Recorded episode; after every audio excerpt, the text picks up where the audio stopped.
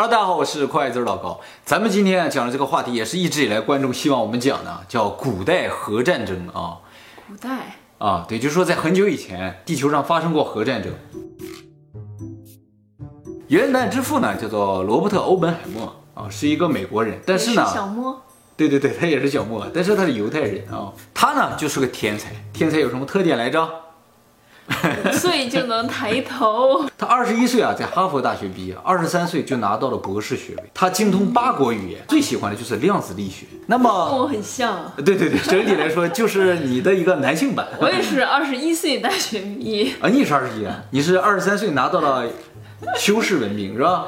那这很正常。啊，这很正常啊。在第二次世界大战的时候，德国纳粹啊要造原子弹，美国的罗斯福总统啊就想抢在德国人之前造出原子弹，于是呢就发起了叫曼哈顿计划。这个曼哈顿计划的实验室主管就是这个欧本海默。当然，这个计划里集结了大量的优秀的物理学家，比如说费米啊、费曼啊、波尔啊，还有两个中国人的名字。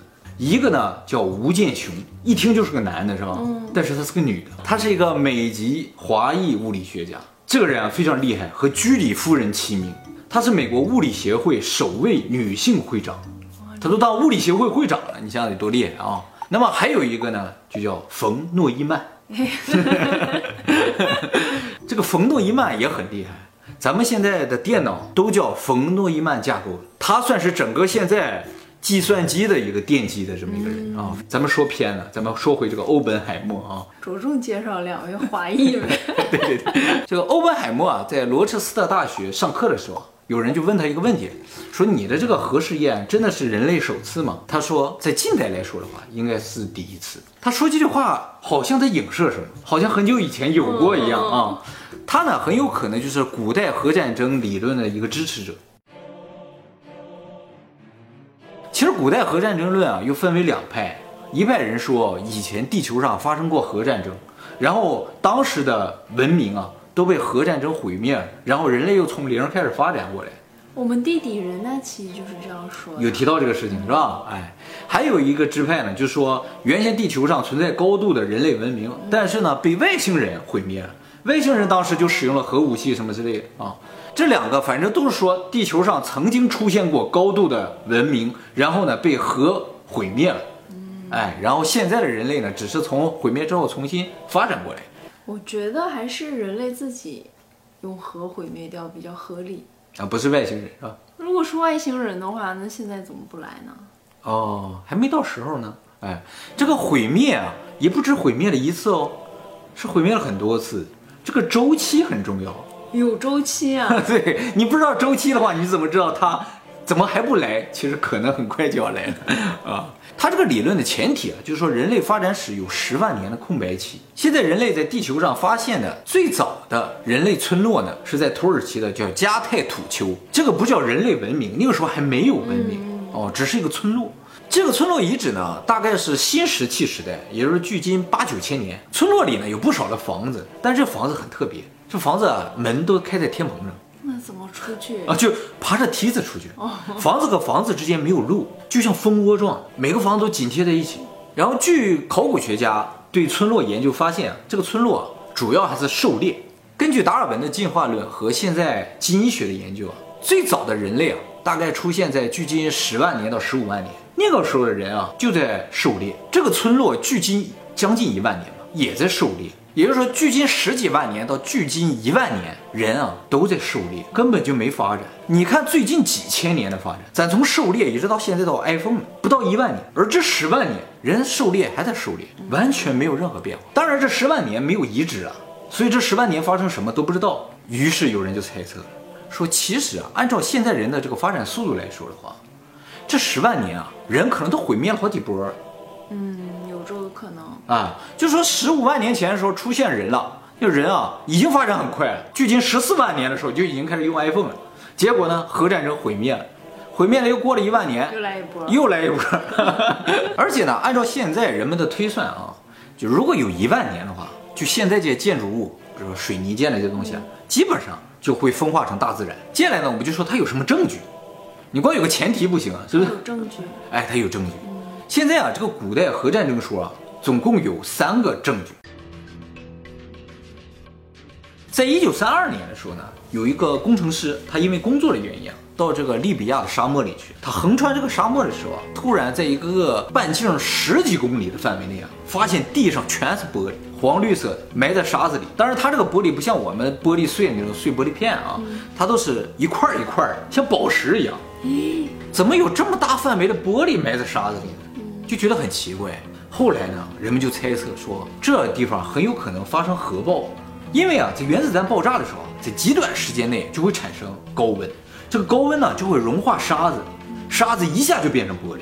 所以啊，在原子弹爆炸之后，地表就全都变成玻璃，黄绿色。这种玻璃可不可能自然生成呢？也是有可能的。哦，自然呢有两种情况会生成这个东西，一个呢就是火山口附近火山爆发产生高温，第二个呢就是陨石撞击，这陨石砸到地球上也产生高温呢，也会产生玻璃。但是利比亚那个沙漠里它就没有陨石撞击坑，只有可能是核爆，又不是现代人爆的，那可能就是古代人爆的。当然也有人提出说是不是闪电打的，因为闪电打到这岩石上有时候也会形成玻璃，叫闪电岩。但是啊，遍地都是，不可能。摩亨佐达罗遗迹啊，是古印度遗迹，在现在巴基斯坦那个地方。这个遗迹呢，据推算是公元前两千六百年左右建啊，就跟那个金字塔差不多时候。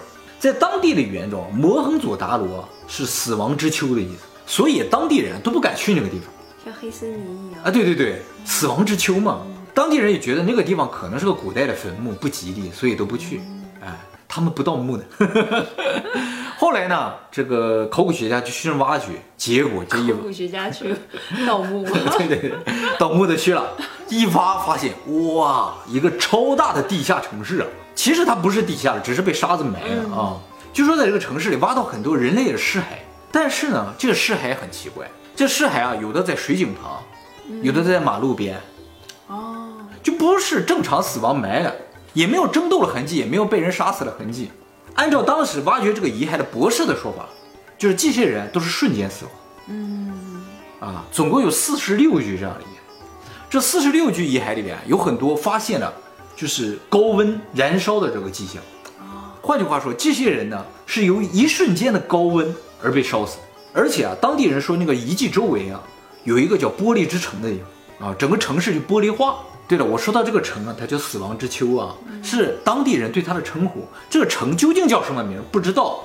这个城里啊发现了很多印章，这印章啊刻着叫印度河文字。这个印度河文字是目前没有能够解开的文字中的一种。如果解开它的意思的话，大概就知道这个城叫什么名字了，以前发生过什么啊？这个高度的文明啊，在古印度历史上出现过之后，很快消失了。城市还很完好，为什么消失不知道。但既然找到了这么多燃烧的痕迹，很有可能他们遭受了高温的袭击或者怎样。哎，但这个温度不是像气候四五十度，而是一千度以上。然后呢，我们还要提到古印度的两本史诗巨著。这两本书呢，一个叫《摩诃波罗多》，一个叫《延摩罗摩衍那》。摩诃波罗多和罗摩衍那这两本书啊，大概是距今两千三百年到两千五百年，就讲述了一个公元前一万年左右的一场战争。但是它描写的内容啊，特别不像古代这个石器时代的战争。这个书里描述了一种武器，特别像核武器，叫因陀罗剑。这个因陀罗剑啊，从天上掉下来的时候，就是一个特别亮的火球。这个火球亮度有一万个太阳合起来那么亮。它的这个威力啊，就让很多人瞬间就蒸发了，太阳都移动了。